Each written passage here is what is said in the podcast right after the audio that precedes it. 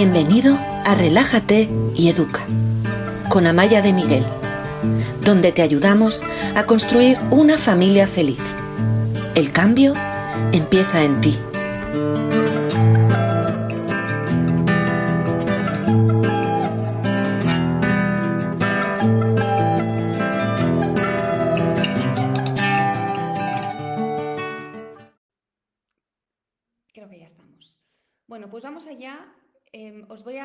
Os aconsejo que tengáis papel y lápiz y antes de, ponernos manos a la obra os voy a decir dos cosas. Una, que lo que vamos a ver hoy, mañana y pasado, lunes, martes y miércoles, 11, 12 y 13 de diciembre, a esta misma hora, os va a permitir entender cuál es la manera que tenemos de trabajar con nuestros alumnos en Relájate y Educa. Más de mil personas han pasado por, nuestras aulas virtuales y quiero a través de estas clases quiero que entendáis el tipo de trabajo que hacemos, que es un trabajo siempre centrado en el adulto. Pensamos que los responsables del clima emocional en casa, de cómo van las cosas, son nuestros hijos, es que se portan mal, es que tiene TDAH, es que molesta al hermano, es que tiene celos, es que es desafiante. Y en realidad, en mi experiencia, somos los adultos los que tenemos que cambiar. Y tú sabes que cuando tú estás bien, las cosas van bien en casa, ¿verdad? Bueno, pues entonces se trata precisamente de identificar hoy qué es lo que no va bien y cómo lo podemos modificar, pero siempre centrándonos en el adulto. Mi trabajo siempre es con los adultos. Y, y, esto lo digo siempre y lo voy a seguir diciendo hoy, esto me parece que es la clave de la libertad, porque si el bienestar depende de los demás, yo soy rehén de lo que los demás decidan, pero si el bienestar depende de mí, tengo el poder, y es maravilloso, de trabajar para conseguir ese bienestar. La clase de hoy, que es la primera de tres, como os decía, se llama Transforma vuestras dificultades. Mi objetivo es que a lo largo de, esta hora que vamos a pasar juntos, identifiques algunas de las cosas que no funcionan en tu casa y por qué.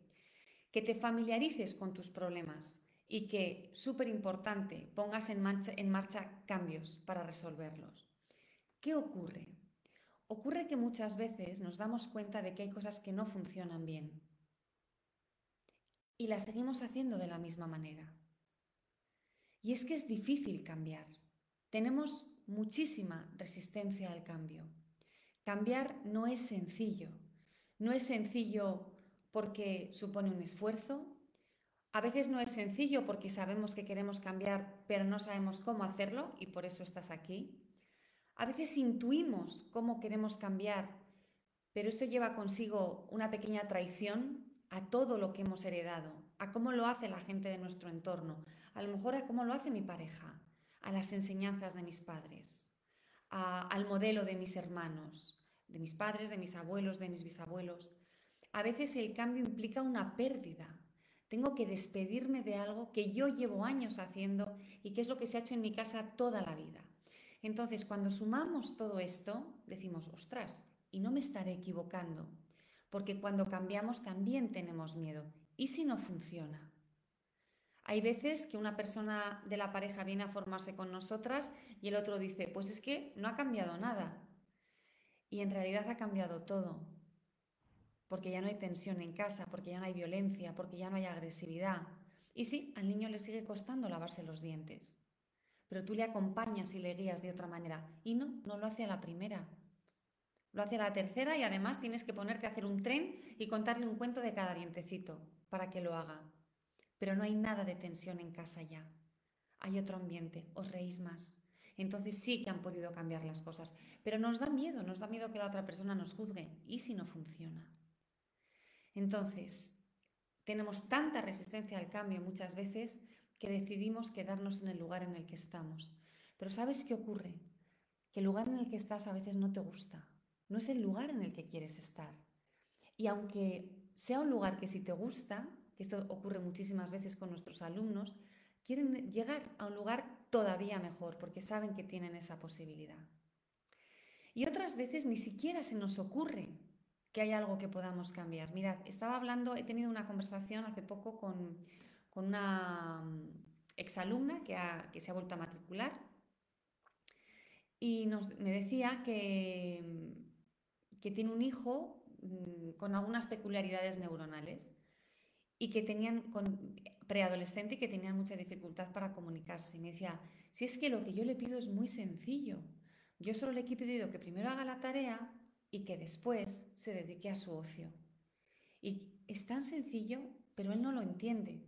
Entonces esta madre sigue lanzando el mismo mensaje de la misma manera y el hijo sigue resistiéndose a ese mensaje de la misma manera y no avanzan, porque están los dos pensando, pero si es que tengo razón, o pero si es que esto es tan sencillo, como me decía la madre, es tan fácil lo que le pido, primero la tarea y luego el, ocio, el juego, lo que, lo que el niño quiera. Y entonces yo lo que le he dicho a esta madre es que hay falta un eslabón, que es el eslabón de la comprensión. No comprende que para este niño hacer la tarea no es algo sencillo, es algo muy complicado, sobre todo cuando tienes algunas peculiaridades neuronales. Es complicado para muchos niños, difícil, pesado, aburrido, doloroso a veces, pero para niños que lo tienen todavía más difícil porque el sistema no está hecho para sus cerebros, es todavía mucho peor. Y a veces no queremos cambiar porque nos parece que lo nuestro es de sentido común y es muy sencillo, pero nos tenemos que poner en la piel de la otra persona. ¿Cómo lo percibe el otro? Yo a esta madre le decía, tu hijo en el cole está escalando el Everest en invierno, está nevado y no tiene zapatos. Cuando llega a casa tú le dices, hijo, esto es muy sencillo, tú sigues escalando el Everest todavía sin zapatos, aunque te duelan los pies, aunque tengas grietas, aunque tengas heridas, aunque estés sangrando, tú sigue, sigue y luego ya te dedicas a descansar.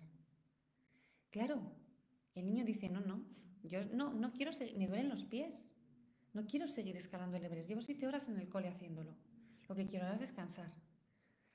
Entonces hay veces que nos resistimos al cambio porque no somos capaces de preguntarnos cómo ve el mundo la otra persona, cómo se lo puedo hacer más fácil, cómo puedo entender su dificultad.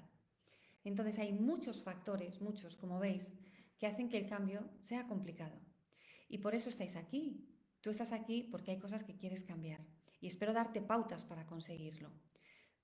Pero vamos a partir de la premisa de que tenemos una resistencia al cambio porque llevamos muchos años haciendo las cosas de una manera y probablemente porque no solo yo las hago de esa manera, sino muchas personas en mi entorno y las generaciones anteriores. Y despedirse o romper todo eso no es fácil y a veces hay que ir contracorriente.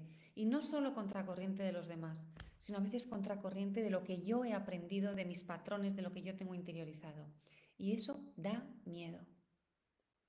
Y yo te digo, con confianza, confía, hazlo con confianza.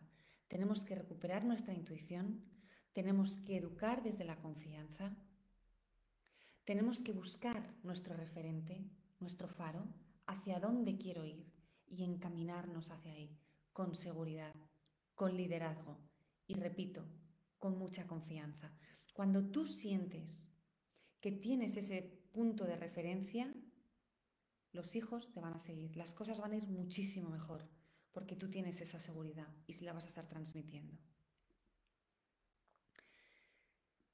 Quiero que sepas que el poder para transformar lo que ocurre en casa está en ti. Lo sé porque, como os he dicho antes, más de mil alumnos han pasado por mis aulas y lo que han conseguido es emocionante, es poderoso y además les va a durar toda la vida, porque cuando uno inicia este camino ya no se baja de este tren. Pero para eso no, no, no vale con estar pasivamente viendo un vídeo de Instagram. No es suficiente.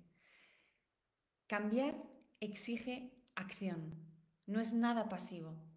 No basta con que tú estés recibiendo información. Tienes que poner en marcha los cambios. Necesitas tener ganas. Necesitas comprometerte. Sin compromiso no hay cambio. Yo se lo tengo clarísimo. Y por supuesto necesitas herramientas. Y yo estoy aquí para dar herramientas, que es una de las cosas que hacemos mejor en Relájate y Educa. Y vamos a empezar, voy a empezar pidiéndoos que por favor escribáis en los comentarios. ¿Puedo transformar mis dificultades. Por favor, escríbelo, porque tenemos que tener ese compromiso y esa seguridad. Puedo transformar mis dificultades, pero las transformo yo. No las transforma mi pareja, ni mis padres, ni mis hijos. Las transformo yo. Escríbelo, por favor. Y mira, aquí hay una mamá que nos dice que su hija de seis años pega a tres hermanos pequeños. ¿Qué puedes hacer? Pues tener muchísima conexión con ella, porque esta niña se ha quedado sin sitio. La han echado. Entonces la pobre está pegando codazos a su alrededor para conseguir recuperar su sitio. Así que lo primero, conexión. Y luego los celos se trabajan desde muchos ángulos. Nosotros tenemos un curso precisamente sobre peleas entre hermanos, que ahora lo estamos regalando para quienes os matriculéis en nuestros cursos de transformación integral, los de crecimiento personal, que son los que estoy presentando en esta masterclass y en las dos siguientes.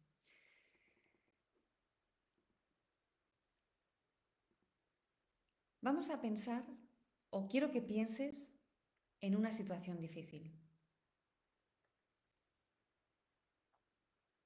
Mirad, hay una cosa que hacemos en Relájate y Educa y es tener mucho cuidado con el lenguaje que utilizamos. Me encanta, lo estáis escribiendo todos. Puedo transformar mis dificultades, eso es.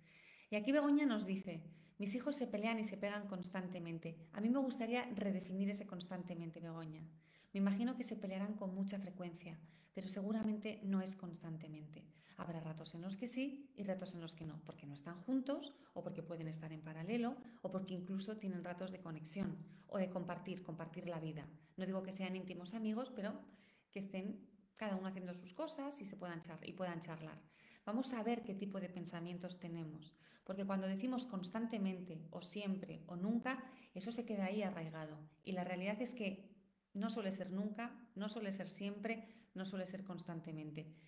Mañana vamos a hablar precisamente de los mensajes que emitimos, lo que nos decimos a nosotras mismos. Porque hay que, hay que definirlo, hay que ser muy finos para, para que los mensajes sean mensajes reales. Si no, no podemos trabajar para resolver esa situación. Piensa en una situación que no vaya bien en el ámbito familiar. Ya nos ha contado una madre el problema de la niña de seis años con los otros pequeños y nos ha contado Begoña también que sus hijos están constantemente peleando. Aquí nos está hablando alguien de un niño que, eh, al que le cuesta muchísimo las tareas.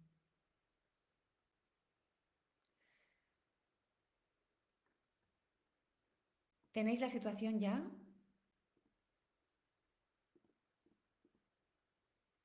Las podéis escribir si queréis.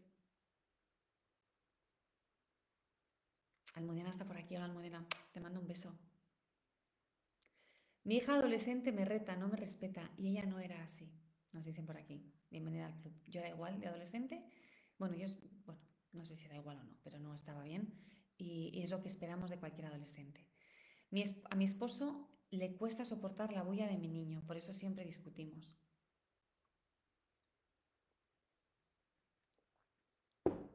Mis hijos no se van a la cama temprano entre semana para ir al colegio. Un niño de 10 años que cuando se aburre molesta al hermano pequeño. Claro, es que es lo más divertido, molestar al hermano pequeño. Pues voy a empezar por esta situación. Mi hijo de 10 años se aburre y molesta al hermano pequeño. Lo primero que tengo que pensar es, ¿cómo suelo actuar ante esta situación? Tú piensa cómo sueles actuar ante la situación que hayas elegido para trabajar hoy aquí. Tus hijos se pelean y tú qué haces. Tu hijo hace bulla, tu esposo se molesta y tú qué haces. Piénsalo, ¿cómo sueles actuar? Siempre actúas siguiendo ese modelo, me imagino, ¿no? Y a lo mejor si no estuvieras en esta clase, continuarías utilizando siempre ese modelo que os lleva al mismo callejón sin salida día tras día tras día. Vamos a ver si conseguimos encontrar una vía alternativa. Si yo tengo un niño de 10 años que cuando se aburre molesta al pequeño, ahí tengo ya un patrón. Ah, esto es lo que está pasando, ¿eh? Y lo que puedo hacer es pensar de qué manera puedo resolver esta situación. ¿Cuál es la mayor dificultad? ¿Cuál es el origen de la crisis aquí? Una emoción súper poderosa, de la que se habla poco como emoción, pero en mi opinión es una de las emociones más poderosas el aburrimiento. El aburrimiento, tú como madre seguro que lo has vivido, yo desde luego lo he vivido, pero como niño el aburrimiento es una emoción dura. Si mi hijo se aburre y molesta al pequeño, ¿qué tengo que hacer? Anticipar todas las situaciones de aburrimiento de este niño. Pero sobre todo eso lo tengo que enseñar. Le tengo que decir, oye, me he dado cuenta de que cuando te aburres, tienes ganas de molestar a tu hermano. ¿Qué te parece si hacemos un libro del aburrimiento? Y cada vez que estés entretenido, hacemos un dibujo sobre lo que te entretiene o ponemos una foto. Me entretiene mm, dibujar, me entretiene eh, jugar al Lego, me entretiene inventarme chistes, me entretiene cantar una canción con mi madre o que mi madre me mm, pregunte, me diga adivinanzas. Y lo vais haciendo, vais construyendo el libro del aburrimiento. De manera que cada vez que veas las primeras señales de aburrimiento en el niño de 10 años, le puedes decir, madre mía, veo, huele aburrimiento. En esta casa, uy, mm, este niño huele aburrimiento. Mm, un niño aburrido por aquí. Oye, vamos al libro del aburrimiento, por ejemplo. Y podéis ir juntos a ver el libro del aburrimiento, a ver si hay algo que le apetezca hacer. En mi experiencia, lo importante no es lo que está escrito en el libro del aburrimiento. Lo importante es la conexión que se establece con el adulto y estar entretenido pasando las páginas en el libro del aburrimiento que ya en sí supone un entretenimiento. Por ejemplo, lo más importante de todo esto es el primer paso, el de la inteligencia emocional, la educación emocional del niño. Me he dado cuenta de que cuando estás aburrido te peleas con tu hermano. Y la segunda el segundo paso en la educación emocional es darle una alternativa. Oye, anda, cuando estés aburrido, en lugar de pelearte con el hermano, que terminamos todos fatal, ven a decírmelo. O vete al libro del aburrimiento. O salimos juntos al jardín. O te dejo la pelota de fútbol blandita que siempre tenemos en casa para que des unas patadas. O te cuento unos chistes y tú tienes que tener unos chistes preparados, o unas adivinanzas, o una historia, o algo que a tu hijo le pueda gustar. De lo que se trata es de identificar cuál es la situación que no funciona y sobre todo, darte cuenta de que si la sigues manejando siempre de la misma manera, no vais a salir de ese callejón sin salida. Vais a estar en el choque de trenes, el choque de trenes, el choque, el choque de trenes, conflicto, conflicto, conflicto. No va a haber crecimiento, no va a haber mejora, no va a haber fortalecimiento. Una de las claves en Relájate y Educa en todo lo que hacemos es que las situaciones difíciles y el conflicto se utilicen para fortaleceros, para fortaleceros como familia, como grupo y para fortaleceros como individuos. Tú como individuo y en este caso a lo mejor el niño de 10 años como individuo.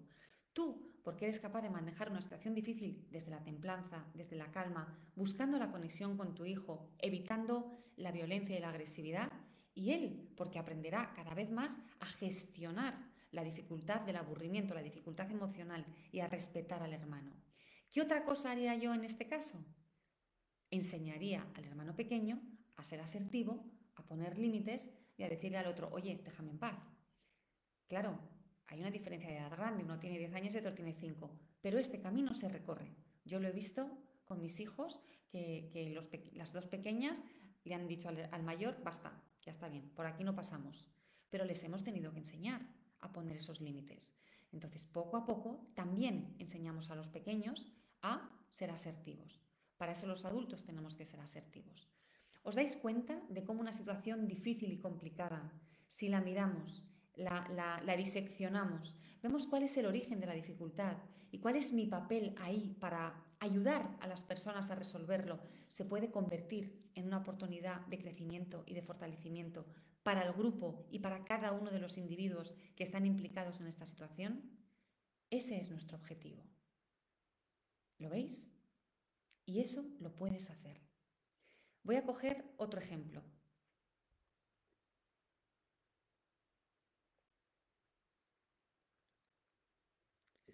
Em, cuando los niños pelean. Alguien nos dice, varios nos habéis dicho que vuestros hijos pelean.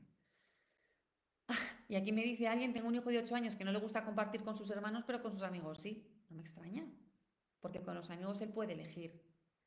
Y sabe que los amigos no, son, no forman parte del núcleo familiar.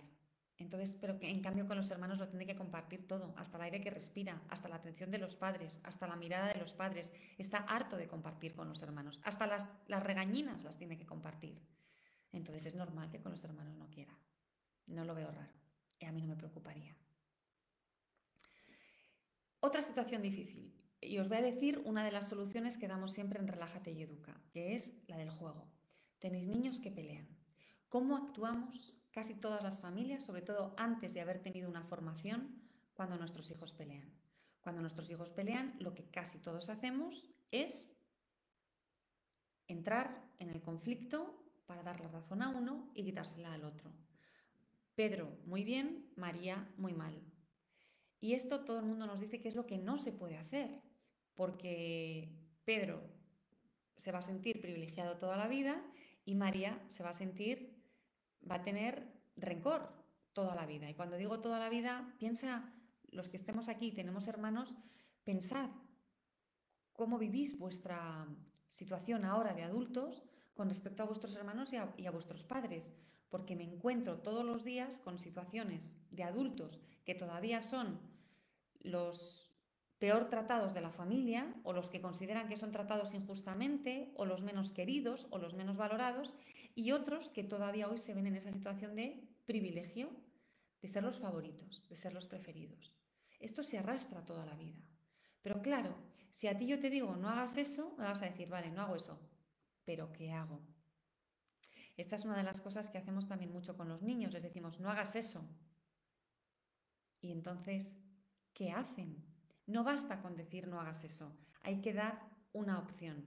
Una de las opciones que damos en Relájate y Educa, cuando los hermanos pelean y con muy buenos resultados, me lo habéis contado muchísimos, pues imagínate que Pedro quiere y María están peleando por la misma pelota. Entonces vienen a contártelo, es que Pedro me ha quitado la pelota y Pedro dice, es que es mía, ya, pero no la estabas usando. Bueno, te lo imaginas porque seguro que si tienes más de un hijo te ha pasado muchas veces. Entonces yo lo que hacía era llamar a la policía, a, Periquito, a, la tía Antonia, que no existe la tía Antonia en la familia, ¿eh? Oye, que es que tengo aquí a los niños que se están peleando por la pelota.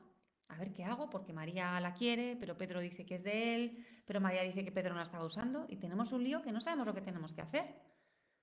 Y entonces la tía Periquita o la policía o quien tú quieras, siempre sin dar miedo, ¿eh? Se llama a la policía, pero no para dar policía porque la policía nos ayuda. Ajá. Ah, sí. Ah, muy bien. De acuerdo. Pues así lo haré.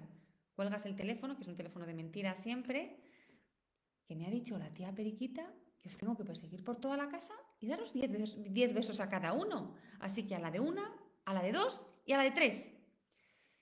Lo, más, lo que suele ocurrir en el 90% de las ocasiones es que los dos se alían para escaparse. Eso es lo que tú querías. ¿Tú qué querías? ¿Que María tuviera la pelota? ¿O que los niños tengan una buena relación? Porque yo creo que lo que todos queremos es que los niños tengan una buena relación. Y para eso tenemos que generar situaciones donde haya una posibilidad de conexión entre ellos. Y tú les persigues para darles los besos o hacerles las cosquillas o los achuchones o lo que se te haya ocurrido. O para cantarles una canción o, lo, que, lo, que, lo que te haya dicho la tía Periquita que tienes que hacer. Em, aquí hay una, una cosa muy importante que es clave y es que siempre existe otra manera de abordar una situación. Siempre. Y si no la encuentras, es porque te falta imaginación o te falta formación. Y tu tendencia es a la gresca. Tu tendencia es, lo haces así. Basta ya. El grito, la dureza, la amenaza, el castigo, que ojo, es tu tendencia y la de, la de muchísima gente, la de casi todos. Entonces, ¿qué tenemos que hacer? Tenemos que primero tomar una decisión. ¿Cuál es esa decisión? La decisión es, no voy a seguir por el camino de la agresividad en casa. ¿Quién gana con la agresividad? ¿Yo pierdo los niños, desde luego, sabemos que pierden cuando están en entornos donde hay mucha tensión y mucha agresividad. Sabemos que tienen miedo, afecta la autoestima, no pueden ser ellos mismos porque están pendientes de, de lo que les va a pasar. Pero hay una consecuencia que ya, por razones egoístas, tuyas, me parece importante que la escuches. Y es que cuanto más hostil soy yo, cuanto más hostilidad proyecto en casa, los niños más se protegen y más se van a resistir. Es decir, menos caso te van a hacer. Los niños te van a hacer más caso cuando haya una buena sensación de equipo en casa. ¿Y cuando hay una buena sensación de equipo? Cuando nos estáis enfrentando todo el rato. Mirad, os voy a contar algo que he contado ya algunas veces aquí. Eh, y que a lo mejor os interesa. Una vez estaba en un programa de radio Y un periodista me dice, bueno, pero es que lo que tú cuentas de respeto y de armonía es como si en un partido de fútbol el defensa de un equipo le dice al delantero del otro, oye, por favor, déjame la pelota, es que a mí no me conviene que metas gol, anda, ¿me la puedes pasar, por favor? Y el delantero le dice, ah, pues sí, claro, claro, toma, toma la pelota. Y yo le dije, has puesto un símil muy bueno. Lo que pasa es que en tu símil los padres y los hijos estamos en equipos contrarios. Y aquí estamos perdidos. Mi objetivo es que los padres y los hijos estemos en el mismo equipo. Es que yo quiero estar en el equipo de mis hijos, no quiero ser su rival, no quiero ser su oponente. ¿Y qué pasa?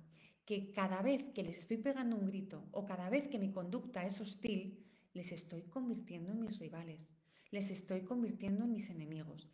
Y se me olvida que les quiero, que son importantes en mi vida y que mi función no es hacerles la vida difícil, no es machacarlos, mi función es impulsarles para que tengan la mejor vida posible.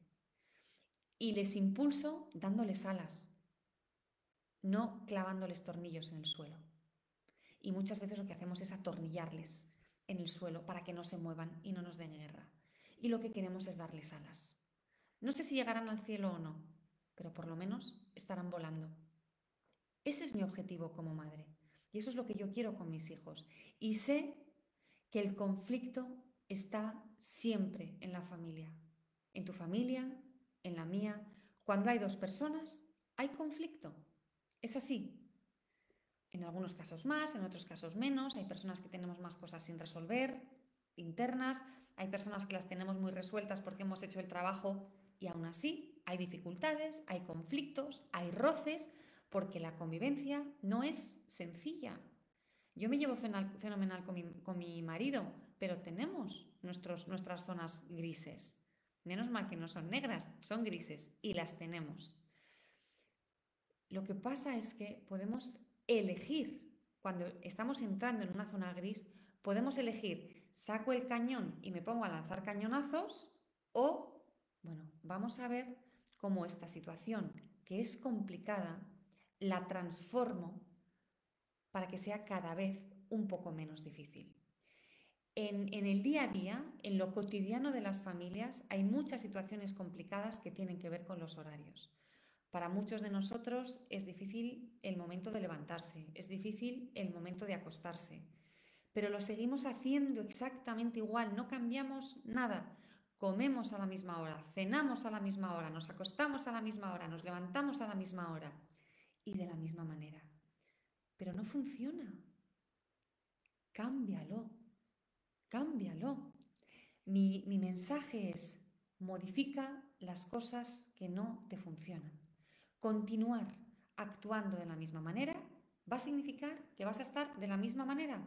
Es muy lógico y, y, es lo que te está pasando y es lo que me pasa a mí en las cosas que no modifico, que seguimos exactamente igual. Hay algo que a mí me parece muy importante en la vida, no solo en la educación, porque al fin y al cabo yo aunque centro mis programas en la familia, lo que yo ofrezco es crecimiento personal. Y hay algo que es importantísimo, y es la valentía y la confianza. Tenemos que ser valientes. Al miedo hay que mirarlo a la cara. Esta situación me resulta difícil, me da miedo cambiarla, pero si no la cambio, no lo voy a resolver nunca. Entonces voy a tener la valentía de iniciar un camino nuevo, el camino que me, lleva, me va a llevar a otro lugar.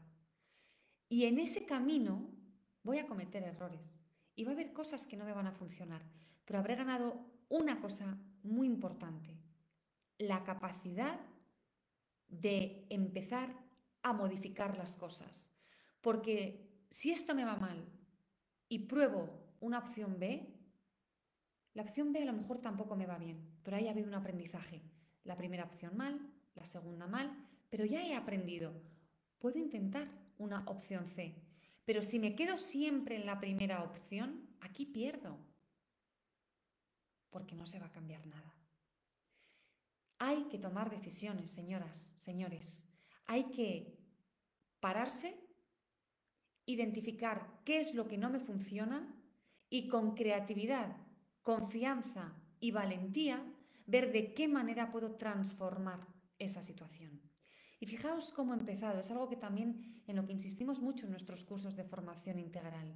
Hay que pararse. ¿Tú te paras a ver qué situación concreta no te funciona? Porque una de las tendencias que tenemos, y esto es muy importante y espero que lo apuntéis, es mis hijos me desafían siempre. O constantemente se portan mal.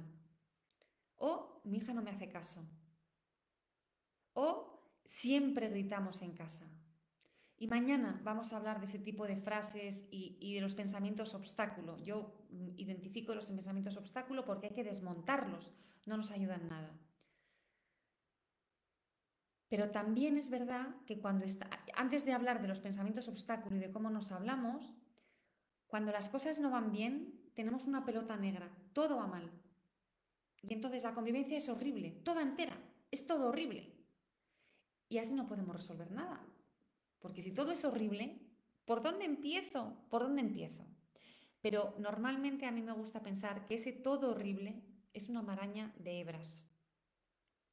Y tengo que sacarlas para identificarlas. Ah, esta es la hebra de la rivalidad entre los hermanos. Ah, esta es la hebra del estrés. Es que tenemos momentos de estrés en el día a día. Ah, esta es la hebra de algunos momentos de higiene, la ducha, lavarse los dientes, que son difíciles. De hecho, aquí vamos a hacer dos hebras. Una la de la ducha y otra la de lavarse los dientes. Cuando tengo los problemas separaditos, entonces puedo empezar a actuar. ¿Cómo resuelvo lo de la ducha? Y con creatividad y valentía imagino de qué otra manera podemos ir a la ducha, en qué momento del día, cómo lo podemos convertir en un juego, cómo a lo mejor hay que cambiar la frecuencia. Y ya estoy resolviendo el problema de la ducha, que normalmente está dentro de es que mi hijo me desafía todo el rato, no hace lo que yo le digo. No, ojo, es que no soporta ducharse. Vamos a resolver la ducha. Y después vamos al siguiente problema, los dientes. Le cuesta lavarse los dientes. Y aquí os voy a decir algo que, nos contó una alumna, que algunos ya me lo habréis oído, que su hijo de 13 años dejó de lavarse los dientes, igual que el mío, igual que muchos otros. Es una edad en la que dejan de leer. Los niños que han leído, leído, leído, de pronto, ¡pum!, dejan de leer. Y no todos, ¿eh? pero ocurre con frecuencia. Y dejan de lavarse los dientes, porque el cerebro quiere otras cosas. Y esta madre cogía al niño de los pies y le arrastraba, le arrastraba, le arrastraba hasta el cuarto de baño. Era un juego. El niño se reía, se reía, se reía, la madre se reía, se reía y luego se lavaban los dientes juntos. Pero si el problema es nunca hace lo que yo le digo, no podemos resolver lo del lavado de dientes, porque está dentro de una gran pelota con todo lo demás, nunca me obedece. Entonces, para poder resolver los problemas difíciles, uno, párate, observa, identifica qué es lo que no funciona, pero identifica de manera particular. Y cuando tengas la situación difícil identificada, entonces puedes actuar. Vamos a probar si le llevo arrastrando a lavarse los dientes. No me ha funcionado, no le ha gustado. Uf, no. Entonces voy a intentar que nos lavemos los dientes juntos con música. Eso a lo mejor tampoco me funciona. Entonces, como sé que le gusta el fútbol, voy a leer alguna noticia y voy a preguntarle algunas cosas o le voy a contar yo algunas noticias que he leído de fútbol y a ver si así conseguimos lavarnos los dientes. Nada de pasividad, la pasividad no te sirve. Imagínate que tú escuchas esta clase y dices, qué buenas ideas, espero que te esté gustando. Em, me voy a poner en el mejor de los momentos. Ojalá te esté gustando esta clase y digas, ¡jo, qué buenas ideas! Y te vas a la cama feliz porque te ha encantado la clase. Y ya está. Y mañana es un día como ayer, como antes de ayer, como el anterior, como el anterior. No sirve de nada. El cambio no puede ser pasivo. El cambio tiene que ser activo. Esta clase solo te va a funcionar si esta noche cuando te vayas a la cama empiezas a identificar cuáles son esas situaciones difíciles y empiezas a imaginar una vía alternativa para resolverlas. En lugar de gritar, ¿qué puedo hacer? ¿En qué momento tiene que empezar el cambio de esta situación? Porque os voy a decir algo. Muchas veces nos centramos en el momento difícil. Mi hijo no se quiere duchar. ¿Qué puedo hacer en el momento en el que le digo que se desnude? No, es que a lo mejor la solución es mucho antes. ¿Y si se ducha por la mañana? ¿Y si se ducha por la mañana? Conmigo. ¿Y si no se ducha todos los días? ¿Y si se ducha en el gimnasio en lugar de ducharse en casa? En lugar de intentar resolver la situación al final del camino, yo siempre os digo, no, no, no, no, hay que resolverla al inicio del camino, para no recorrer este camino, para inventarnos un camino nuevo, que no termine en el conflicto en el que está terminando ahora.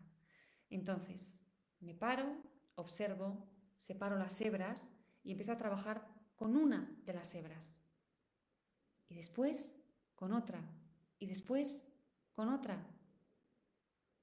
Y así es como vas a ir resolviendo los problemas. No te hundas en un pozo diciendo todo es horrible, porque de, de ese pozo no se sale. Identifica los problemas, hay que separarlos.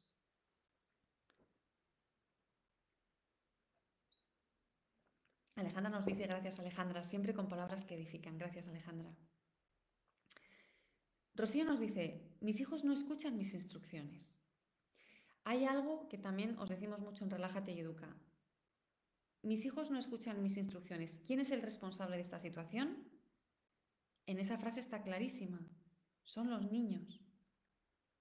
Pero si yo te hablo así, mira, Rocío, es que no sé si me estás entendiendo, pero yo estoy hablando...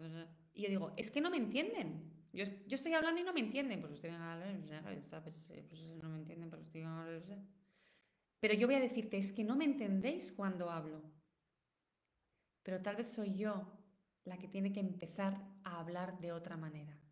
Eso es lo que yo quiero transmitiros. No es que tus hijos no te escuchen, es que tú no sabes transmitir lo que tienes que transmitir. Y esto es maravilloso, porque entonces no depende de tus hijos, el cambio depende de ti y eres tú la que lo puede cambiar. Eres tú la que puede aprender a comunicarse de una manera que tus hijos sí escuchen. Y en esto, en Relájate y Educa, somos expertas. Mi hijo llora por todo. Tiene nueve años. Tu hijo no llora por todo. Tu hijo llora algunas veces. A lo mejor llora por muchas cosas, pero no llora por todo. Nadie puede llorar por todo. Tu hijo llora por algunas cosas que le resultan difíciles. ¿Cuáles son? Vamos a identificar las hebras. ¿Qué es lo que le resulta difícil? ¿De qué manera se lo podemos hacer más fácil? ¿De qué manera podemos respetar que hay situaciones que le producen una gran tristeza? Y por otro lado, qué suerte que lo exprese, porque lo que, no queremos es que no, que no lo expresen y se quede aquí dentro.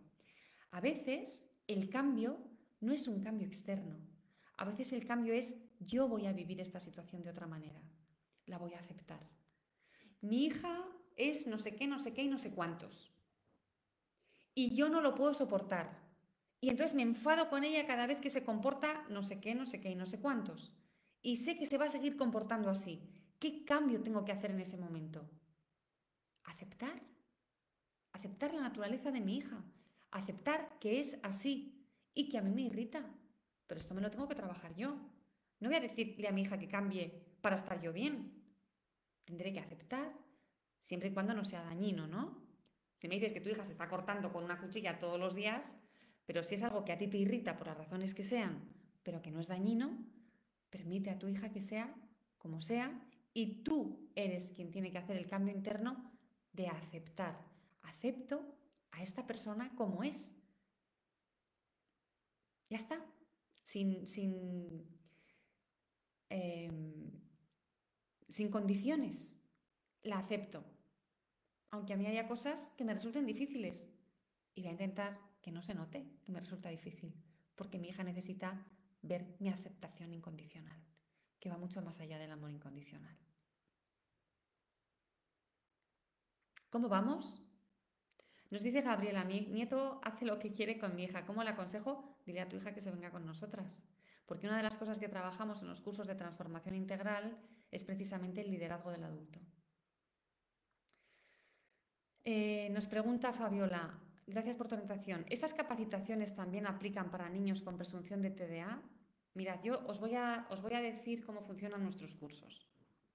Mirad, Em, nuestros cursos acabamos de abrir las puertas, vamos a empezar nuevos grupos el 12 de enero, el viernes después de Reyes. Están ahora mismo con un 15% de descuento y si os matriculáis ahora os lleváis, además del descuento, dos regalos. Una clase de educación sexual para que tú seas el referente en materia de sexualidad de tus hijos y un curso temático, que son cursos concretos sobre un tema concreto que, tú eliges. Y los cursos temáticos que puedes elegir son uno sobre peleas entre hermanos, o sobre otro sobre pantallas, otro sobre autoestima, que se llama Niños Felices, otro que es sobre deberes y acompañamiento escolar, y otro que se titula Sin gritos, sin castigos, sin premios, que son herramientas alternativas para educar. ¿Cómo son nuestros alumnos? Mira, aquí desde Oslo nos saluda Amparo Echeverría. Hola, Amparo. ¿Cómo, eh, ¿Cómo, son nuestros alumnos? Mira, entre, entre nuestros alumnos tenemos a adultos, siempre, insisto, trabajamos con los adultos, con bebés recién nacidos, hemos tenido a mujeres embarazadas que todavía no tenían hijos, no es lo más habitual, lo habitual es tener a, a madres y padres con niños que tienen ya meses, y tenemos, incluso hemos tenido madres y padres de, adultos, pero que tenían dificultades neuronales.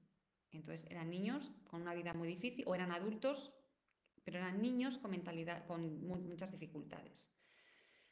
Eh, entre nuestros alumnos hay padres y madres de niños que tienen la vida fácil, familias que están muy bien construidas y padres que no vienen de situaciones traumáticas, gente que está bien, pero quieren estar mejor. Y tenemos también muchas familias con situaciones complicadas, complicadas por muchas razones, algunas muy duras, mm, a lo mejor los adultos han vivido situaciones muy duras en la infancia o a lo mejor los niños han vivido situaciones muy duras.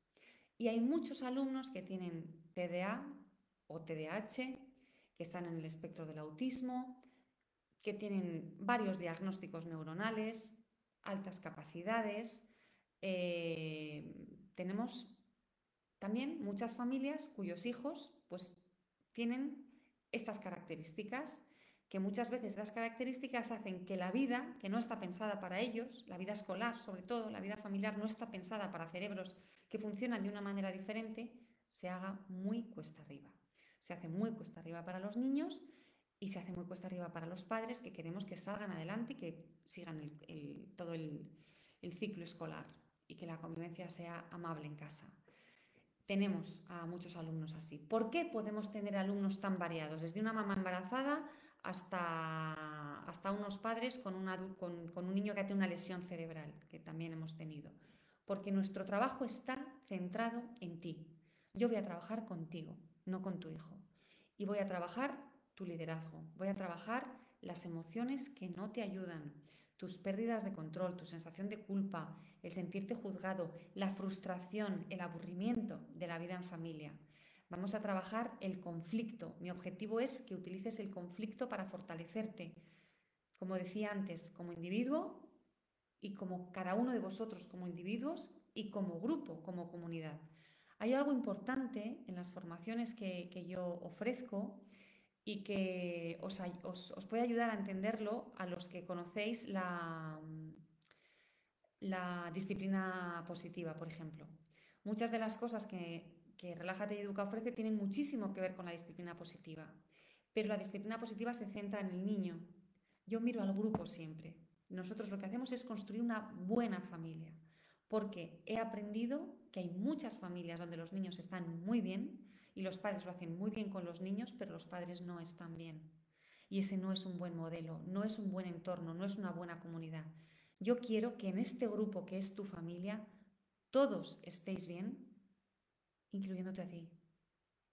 Porque tú también importas. Eres muy importante. Eres importante por ti y por los demás.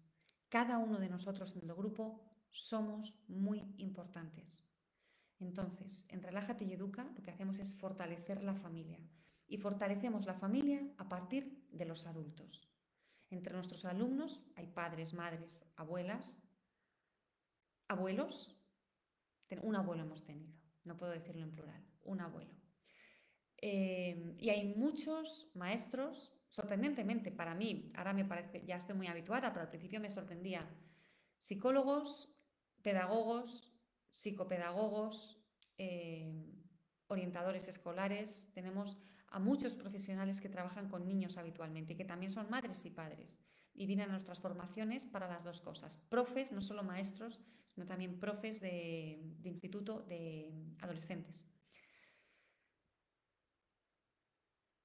Aquí nos dice un niño que solo quiere ver la tele en lugar de jugar con juguetes. Mira, yo puedo tener un niño que solo quiere comer bollería industrial y me da igual. No lo va a comer. Quiero decir, me da igual que quiera comer solo bollería industrial. Hay algo que es muy importante y que no lo estamos... Uy, espera que, me una luz. Y no lo estamos haciendo bien en esta generación de adultos. Perdonadme un segundo.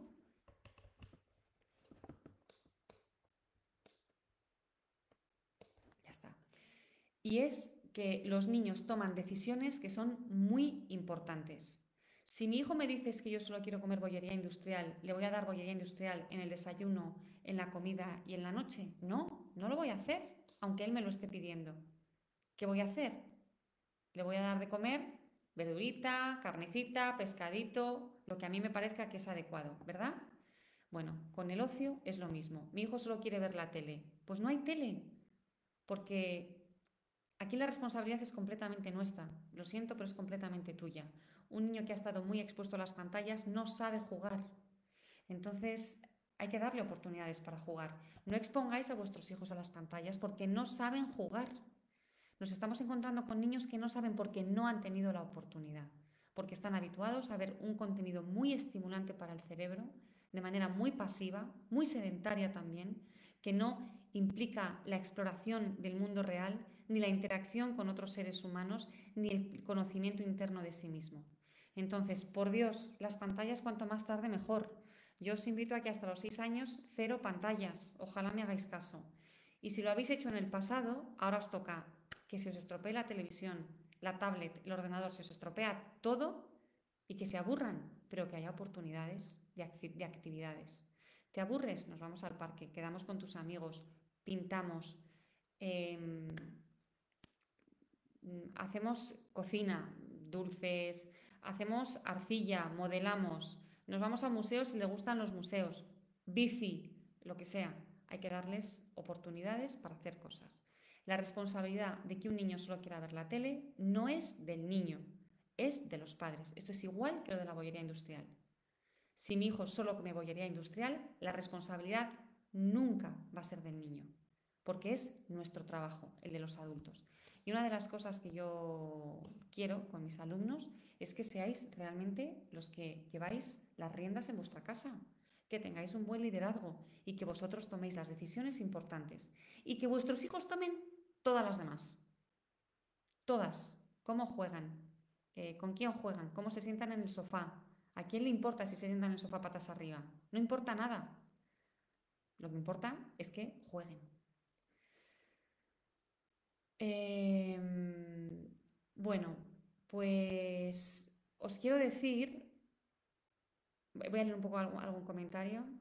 Uy, es que hay un montón. A ver.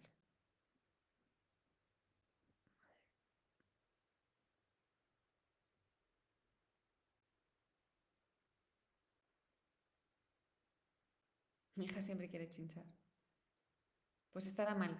Pensad que, mm, mirad, cuando alguien me dice, mi hija siempre quiere chinchar, dame una respuesta ahora, queremos resolver algo estructural en dos minutos. Es como, tengo diabetes, dame una solución inmediata.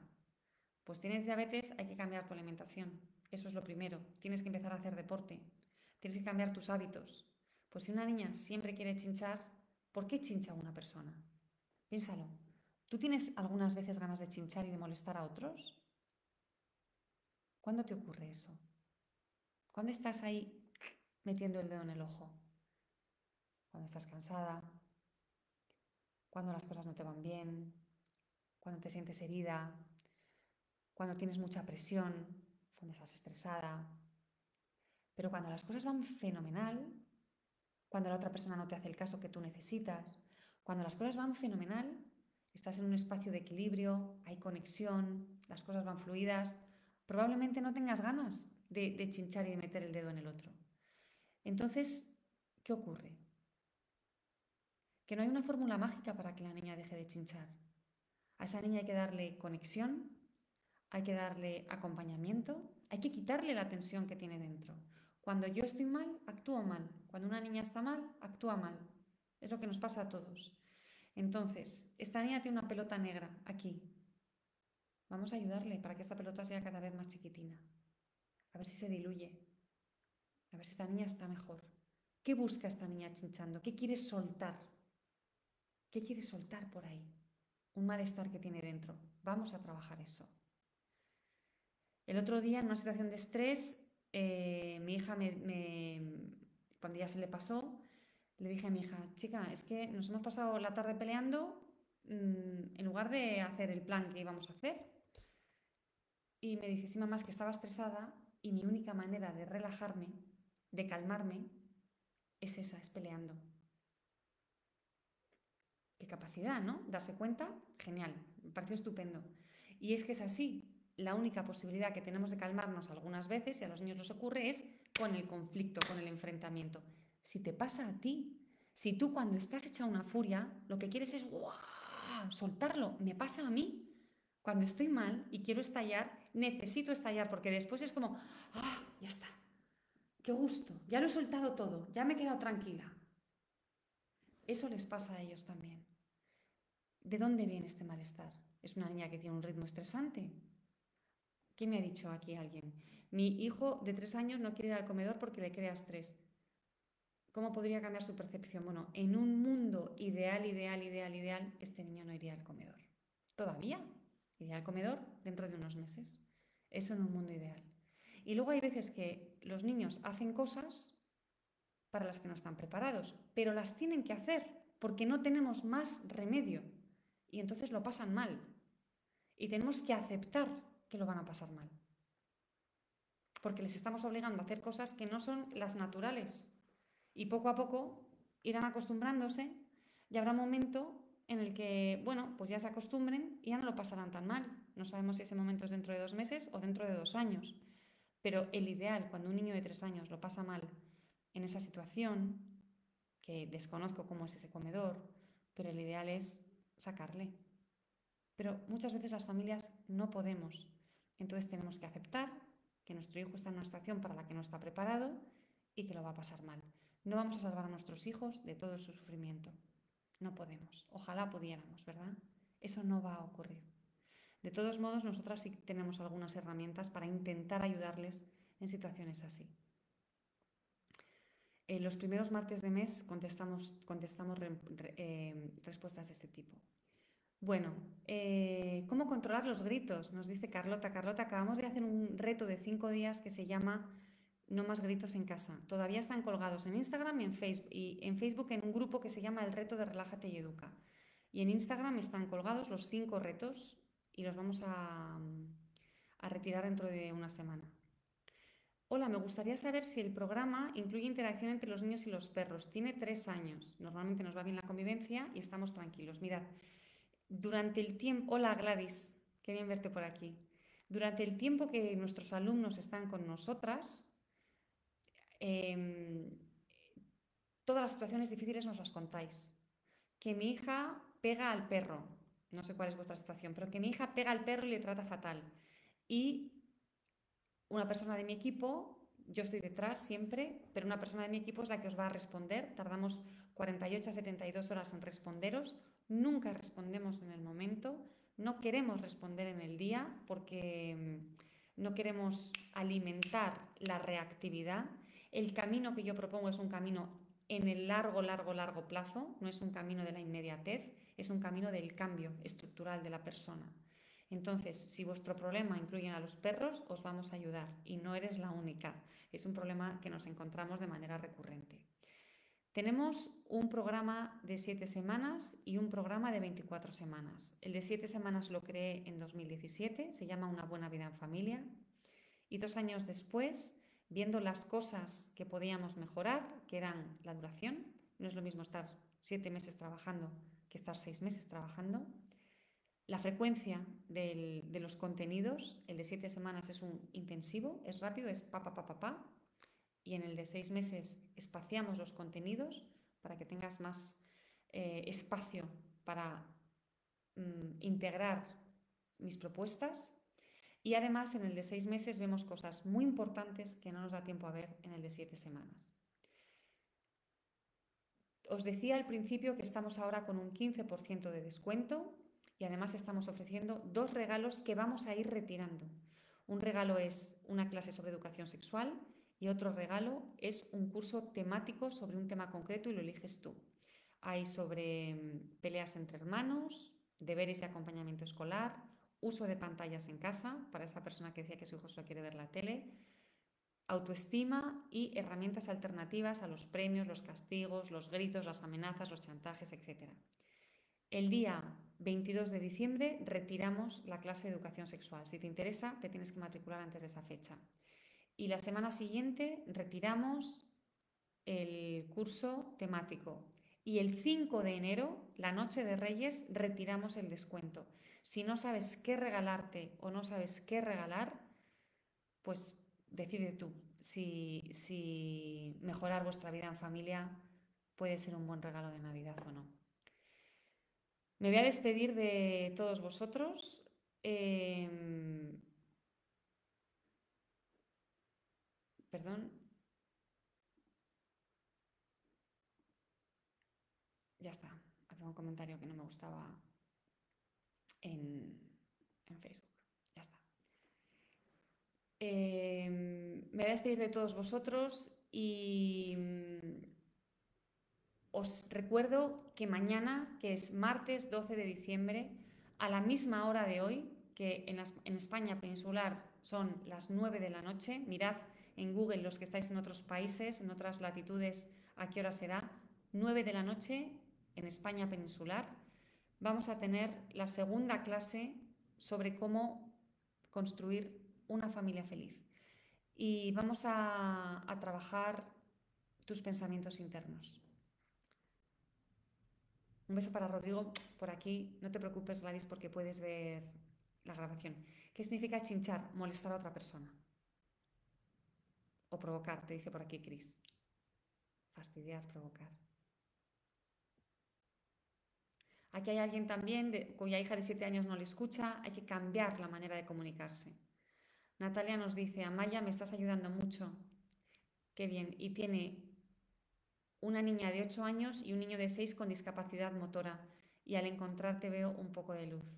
Muchas gracias. Tienes mucho trabajo, Natalia. Mucho trabajo. Físico también.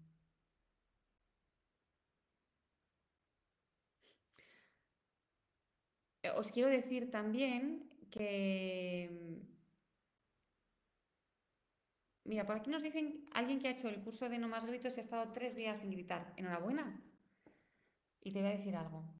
Si has estado tres días sin gritar, puedes estar cuatro.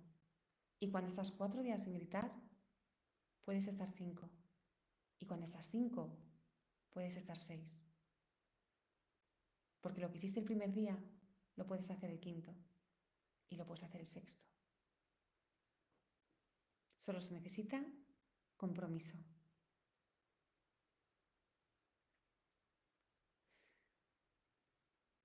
Bueno, pues hay un programa para cómo lidiar con un hijo autístico.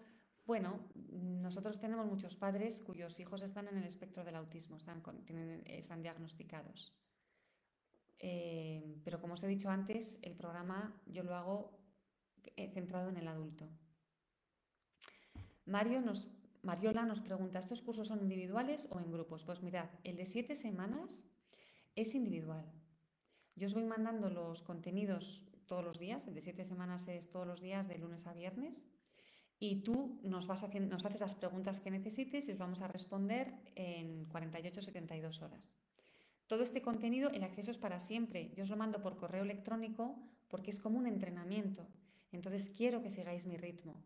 Pero luego el contenido está en una página web y en una plataforma y podéis acceder al contenido siempre que queréis. Ahora dentro de un año, dentro de dos años, el contenido, mientras yo esté en Relájate y Educa, ese contenido va a seguir ahí. a la vez, eh, y el curso de 24 semanas son 24 semanas donde os voy enviando los contenidos con una frecuencia más espaciadas, días alternos. Cada cosa que trabajamos la trabajamos durante más tiempo y en más profundidad, con más detenimiento.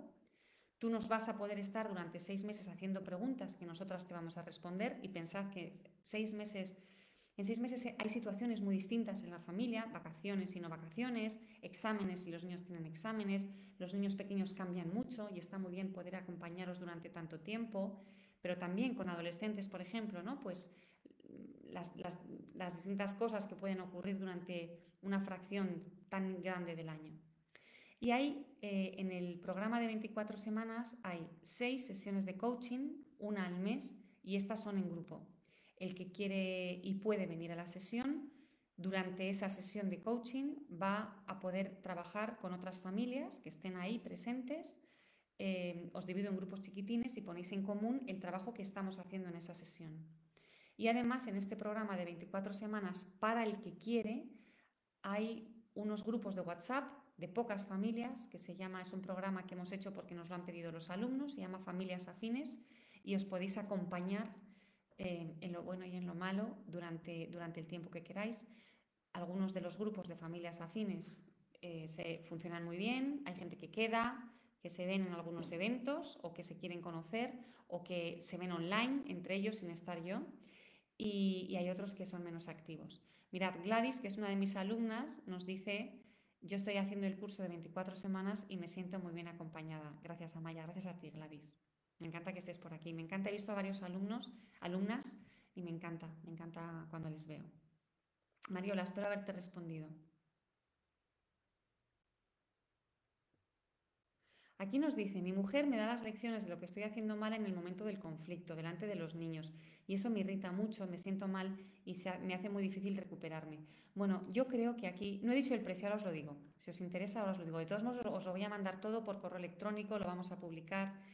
Em, yo creo que aquí tenéis, que llegar a un acuerdo. Una de las cosas que vemos en nuestros programas es la relación de pareja. Para los que no tenéis pareja, os sirve para comunicaros con cualquier otro adulto. La comunicación y el conflicto son muy importantes. Yo te voy a decir lo que hago con mi pareja cuando uno de los dos lo está haciendo mal. El otro dice, ya me encargo yo. Y el que lo está haciendo mal se va. No hay reproches en ese momento, no hay críticas delante de los niños, pero claro, esto exige un acuerdo entre los dos, porque si yo te digo ya me encargo yo y tú sigues, el acuerdo no funciona. Pero si mi pareja, si yo digo a mi pareja decir, Amaya, ya me encargo yo, yo, desaparezco.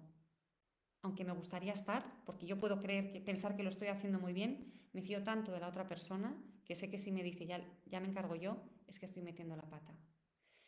Em, una de las cosas que hacemos, como os decía, es enseñaros a comunicaros, porque en los momentos de conflicto con otro adulto, normalmente al final se convierte en una lucha. Tú me tiras una piedra y yo te, respondo con otra, o me defiendo, pero no hay posibilidad de crecimiento.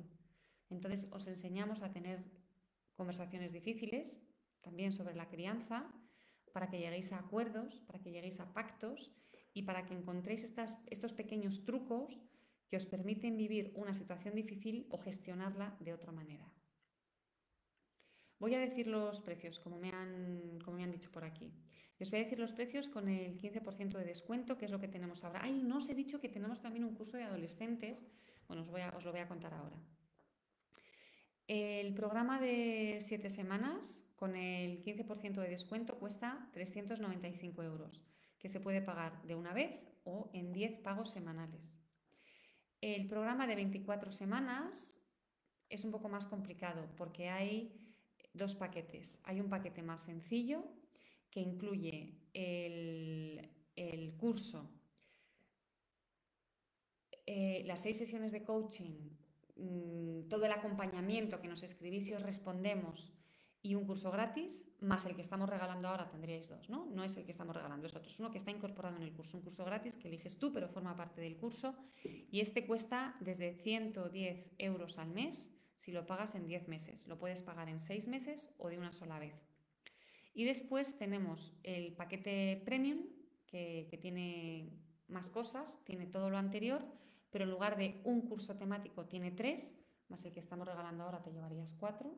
Y además dos sesiones individuales conmigo de 45 minutos cada una. Y este cuesta desde 140 euros al mes si lo pagas en 10 meses. Lo puedes pagar en 6 meses o en un solo pago. Y además tenemos un programa doble, que es el curso de 24 semanas más nuestro curso de adolescentes. Vamos a hacer dentro de dos semanas una masterclass especial sobre adolescencia. Y este, el, curso de adolescentes, el programa doble, cuesta eh, desde 160 euros al mes si lo pagáis en 10 meses. Voy a ver si hay alguna pregunta más.